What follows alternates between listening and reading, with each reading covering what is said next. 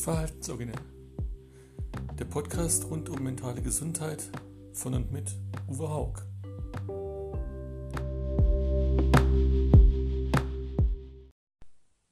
Wieder mal was Neues von mir. Ja. Ihr habt mich oft genug darauf angesprochen, äh, mach doch mal einen Podcast. Ich meine, warum nicht? Zu erzählen habe ich ja sicherlich genug und äh, hoffentlich auch den einen oder anderen interessierten Hörer. Worum soll es also in diesem Podcast gehen? Grob gesagt, um alles, was sich damit befasst, wie man äh, mental gesund bleiben kann, wie man aus psychischen Krisen wieder gestärkt hervorgehen kann, was, was hilft, was nicht hilft. Ähm, ich habe so meine eigenen Erfahrungen gemacht. Ich möchte die natürlich unterfüttern mit Erfahrungen anderer, Betroffener, Angehöriger. Das heißt, es wird hier auch immer wieder Gespräche geben mit anderen, die äh, Ähnliches erlebt haben wie ich. Und ja, ich bin auch gespannt, was ihr mir für Input liefert, was ihr so an Sachen gerne wisst, hören möchtet, was euch bewegt, äh, wo ihr Infos gerne hättet von mir oder von anderen. In der ersten Folge möchte ich ein bisschen darüber reden, was ich so erlebt habe bezüglich Diagnosen, bezüglich Ärzten, bezüglich Umgang mit dir als Betroffenem, äh, auch zum Teil mit dem Umgang mit äh, den Angehörigen da läuft meist zwar vieles gut, aber nicht alles. Und einige Dinge, die möchte ich mal thematisieren. Eine Sache, die mich sehr gestört hat, waren äh, Herangehensweisen daran, wie meine Frau zum Beispiel ernst genommen oder eben nicht ernst genommen wurde. Also viele werden die Episode aus dem Buch oder auch aus meinen Erzählungen kennen, wo man mir eine, eine Internetsucht diagnostiziert hat. Ich meine, es ziemlich witzig, wenn du Informatiker bist und generell mit diesem Medium arbeitest. Was aber das, daran das Fatale war, die Diagnose kam wegen einer Randanmerkung meiner Frau, die eigentlich nur meinte, ich würde mich, wenn ich in einer Krise bin, sehr mit irgendwelchen Themen befassen und dann im Nebensatz sagte, ja, unter anderem auch mit dem Internet. Das war natürlich für äh, bestimmte Therapeuten äh, Alarmsignal rot und äh, hat dazu geführt, dass ich eben äh, erstmal vier Wochen äh, Internetabstinenz durchziehen sollte. Fand ich natürlich ziemlich albern. Aber gut, was willst du machen, wenn du Patient bist, wenn du eh gerade nicht so auf dem stabilsten Trip bist? Dann habe ich mich halt auf dieses Spielchen eingelassen. Rückblickend hat es mir, pf, naja, was soll es mir gebracht haben, nachdem der Arzt dann sagte, ja, Sie wissen ja, vier Wochen heißt ja gar nichts bedeutet überhaupt nichts, muss ich sagen, habe ich gesagt, dann hätten wir es auch gleich lassen können. Äh, das war aber nicht das einzige Dilemma. Es gab dann auch noch das Problem, dass ich eigentlich, und das ist das Lustige an dem Buch und seinem Titel, eigentlich ist die ganze Geschichte des Suizids von mir oder des Versuchs nicht entstanden aus der Depression, wie ich und viele andere vorher meinten, sondern ich habe später gelernt, ich habe auch eine Angststörung. Na gut, wenn ich schon was habe, dann gleich richtig. Also war eben dann der, äh, die Erkenntnis später nach einem zweiten Beinerzusammenbruch, naja, der Herr Haug hat eigentlich gar kein Problem mit Depressionen, die hat er ganz gut soweit im Griff oder zumindest unter Kontrolle.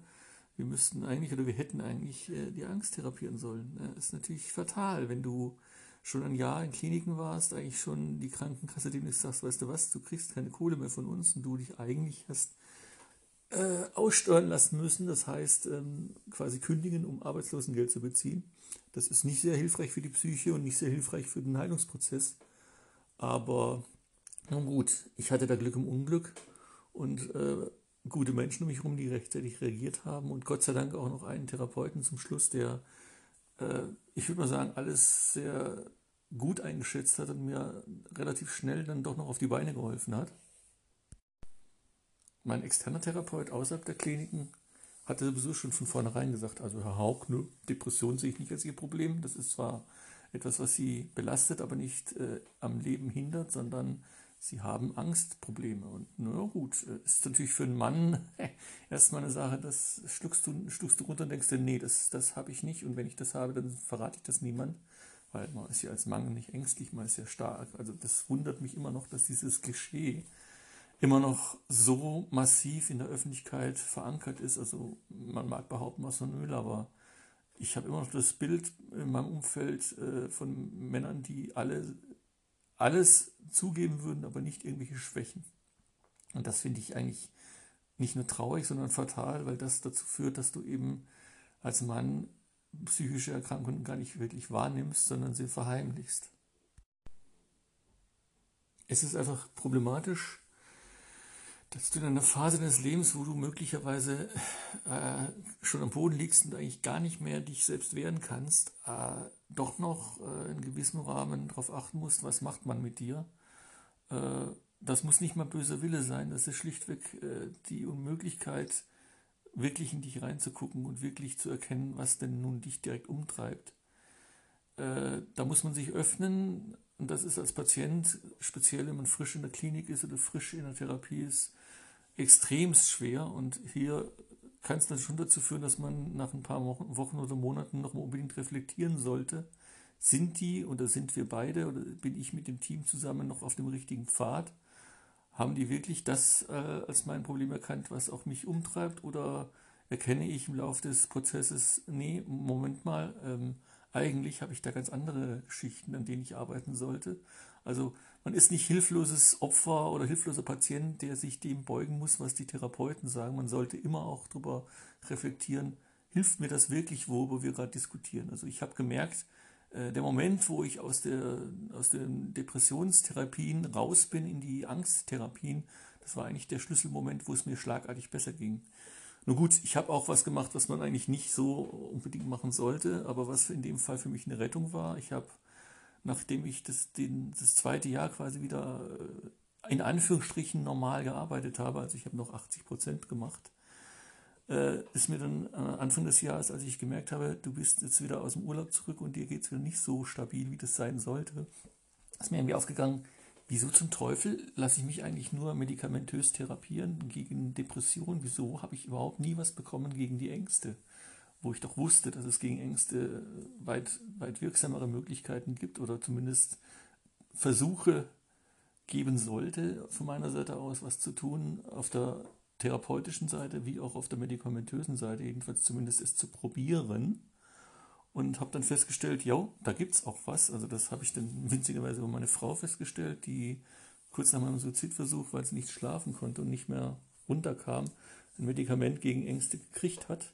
Das habe ich mir dann gesehen, habe mir dann doch mal die Nebenwirkungen durchgeguckt und dann gedacht, nun gut, es scheint nichts Dramatisches zu sein. Ich werde das mal mit Rücksprache mit meinem Hausarzt probieren und habe festgestellt, das Ding habe ich eingeworfen, es ging mir quasi schon in binnen Stundenfrist besser. Und ich nehme das auch heute noch. Äh, ich weiß, es ist ein kritisches Thema, Medikamente ja, nein. Ich sage mir, bei mir haben sie geholfen, mir haben sie, mich haben sie stabilisiert, also speziell dieses Angstmedikament. Und äh, insofern bin ich froh darum und benutze es auch noch weiterhin als so eine Art Notanker. Also ich brauche es nicht immer, aber in speziellen Situationen ist es für mich eine Beruhigung zu wissen, ich habe das bei mir, ich habe es als Skill gelernt und kann es einsetzen, wenn es doch mal wieder zu eskalieren droht. Auch das ist, das ist, das ist so ein Punkt, der für mich ganz wichtig ist. Ähm, lasst euch nicht ins Boxern jagen von Leuten, die sagen, ich nehme keine Medikamente, die sind böse oder ich nehme Medikamente, alle anderen reden Blödsinn guckt es für euch selbst, lasst es euch darauf ein, probiert es aus. Wenn es euch nichts hilft, dann lasst es wieder. Oder wenn ihr das Gefühl habt, es verändert euch zu euren Ungunsten. Wenn ihr merkt, es hilft euch, äh, ist es genauso, genauso in Ordnung, wenn ihr das auch weiterhin nehmt. Worüber ich auch immer wieder gefragt werde, ist der Punkt, sag mal, du gehst so auf die Öffentlichkeit, äh, stresst dich das nicht, macht dich das nicht krank wieder oder belastet es dich nicht? Ich muss sagen, im Gegenteil. Für mich ist es sogar in gewissem Sinn Teil der Therapie, immer wieder mit meiner Geschichte konfrontiert zu werden, immer wieder darüber reflektieren zu müssen, ähm, auch zu wollen äh, und auch dieses Feedback, was ich von euch als jetzt vielleicht auch noch Hörer und bislang als Leser und als Zuhörer in den Lesungen äh, reflektiert bekommen habe, dass, es, dass ich mit meiner Geschichte anderen helfen kann, anderen zeigen kann, es kann besser werden, es gibt Wege, dass es besser wird. Und es ist zwar nicht leicht, aber es geht. Das ist für mich wiederum auch ein Teil einer Therapie, die mir gut tut, warum ich das auch auf jeden Fall weitertreiben werde und warum ich auch weiterhin an die Öffentlichkeit, also auch medial gehen werde, weil es einfach wichtig ist, dass wir uns alle klar werden, eine psychische Krankheit ist eine Krankheit, keine Charakterschwäche. Und die kann man behandeln, die muss man behandeln, die sollte man unbedingt behandeln, denn äh, ich habe es bei mir selbst erlebt. Nein, dieses Gefühl, was ich hatte, diese, diese Niedergeschlagenheit, diese Ängste, das war nichts, was Teil meines Charakters war oder ist, das ist Teil meiner Krankheit und ich kann auch ohne sie ganz gut existieren und ganz gut leben und es gibt Möglichkeiten, sie loszuwerden. Das war für mich die Schlüsselerkenntnis überhaupt. Und das ist eigentlich das, was ich euch allen mitgeben möchte. Lasst euch helfen, wenn ihr merkt, es stimmt irgendwas mit mir nicht. Ich fühle mich nicht mehr stabil, nicht mehr glücklich. Das Leben scheint mir nicht mehr wirklich sinnvoll zu sein. Dann bitte lasst euch helfen. Es ist keine Schwäche, es ist eine ungeheure Stärke. Und ähm, damit möchte ich heute auch schon Schluss machen, weil ich möchte in der ersten Folge nicht so viel quatschen. Ich möchte eher mal von euch hören, was hättet ihr denn gerne für Themen, die ich behandeln soll? Soll ich mit Leuten quatschen? Habt ihr Interesse an bestimmten Fragestellungen? Gebt mir Feedback, sagt mir, was ihr gerne hören möchtet. Ich würde mich freuen und hoffe, dass ich vielleicht tatsächlich über diesen Kanal auch noch ein paar von euch erreiche und euch ein paar gute Impulse geben kann. Bis zum nächsten Mal. Eine Sache noch ganz wichtig, ähm, weil ich das öfter schon gemerkt habe, wenn ich darüber diskutiere, was ist denn nun die richtige Therapie, wie gehe ich denn nun richtig damit um, was ich habe, wie stelle ich mich der Öffentlichkeit dar. Also was ich mir nur raten kann, ähm, vor allem nicht dauernd äh, auf andere gucken, dauernd kritisieren, was andere tun, dauernd drüber nachdenken, macht der das richtig, macht die das richtig. Lasst die Leute einfach ihr, ihr Ding tun. Jeder hat seinen eigenen Weg und äh, nur wenn ich meine, ich hätte jetzt hier die Weisheit mit Löffeln gefressen, muss das noch lange nicht für andere gelten. Also ich würde mir zum Beispiel nie anmaßen, ähm, wirklich sagen zu können oder sagen zu wollen, so und so macht das, dann geht es dir wieder besser. Das ist völliger Quatsch. Äh, es kann maximal eine Darstellung sein, einer Variante, einer Möglichkeit, wie man mit seiner Krankheit umgehen kann oder auch wie man sich gesund erhalten kann, aber das ist nichts, was äh, allgemeingültig ist. Jeder Mensch ist unterschiedlich. Jeder vernünftige Therapeut wird dir gleich in der Klinik sagen, ich kann Ihnen keine Pauschalrezepte geben, ich kann Sie nur begleiten und Ihnen Tipps und Tricks geben, Ihnen versuchen zu helfen auf dem Weg. Ändern muss sich jeder selbst. Jeder muss selbst wissen, wie er am besten mit seiner Krankheit umgeht und das ist halt eben das, was Zeit braucht, was Offenheit für die, für die Diagnosen und für das Umfeld braucht und was aber auch das ist vielleicht auch ganz wichtig, auch Offenheit derer braucht, die mit dem Erkrankten umgehen.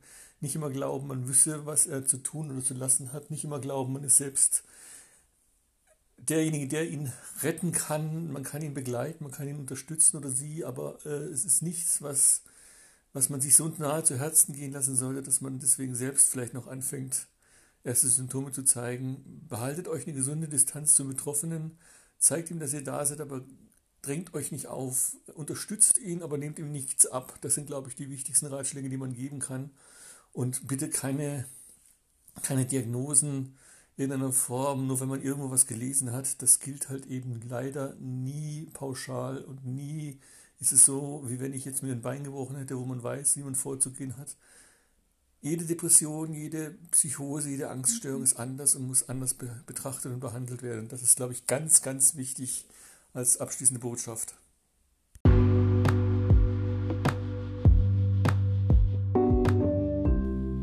Das war Verhaltensoriginell, der Podcast rund um mentale Gesundheit von und mit Uwe Haug.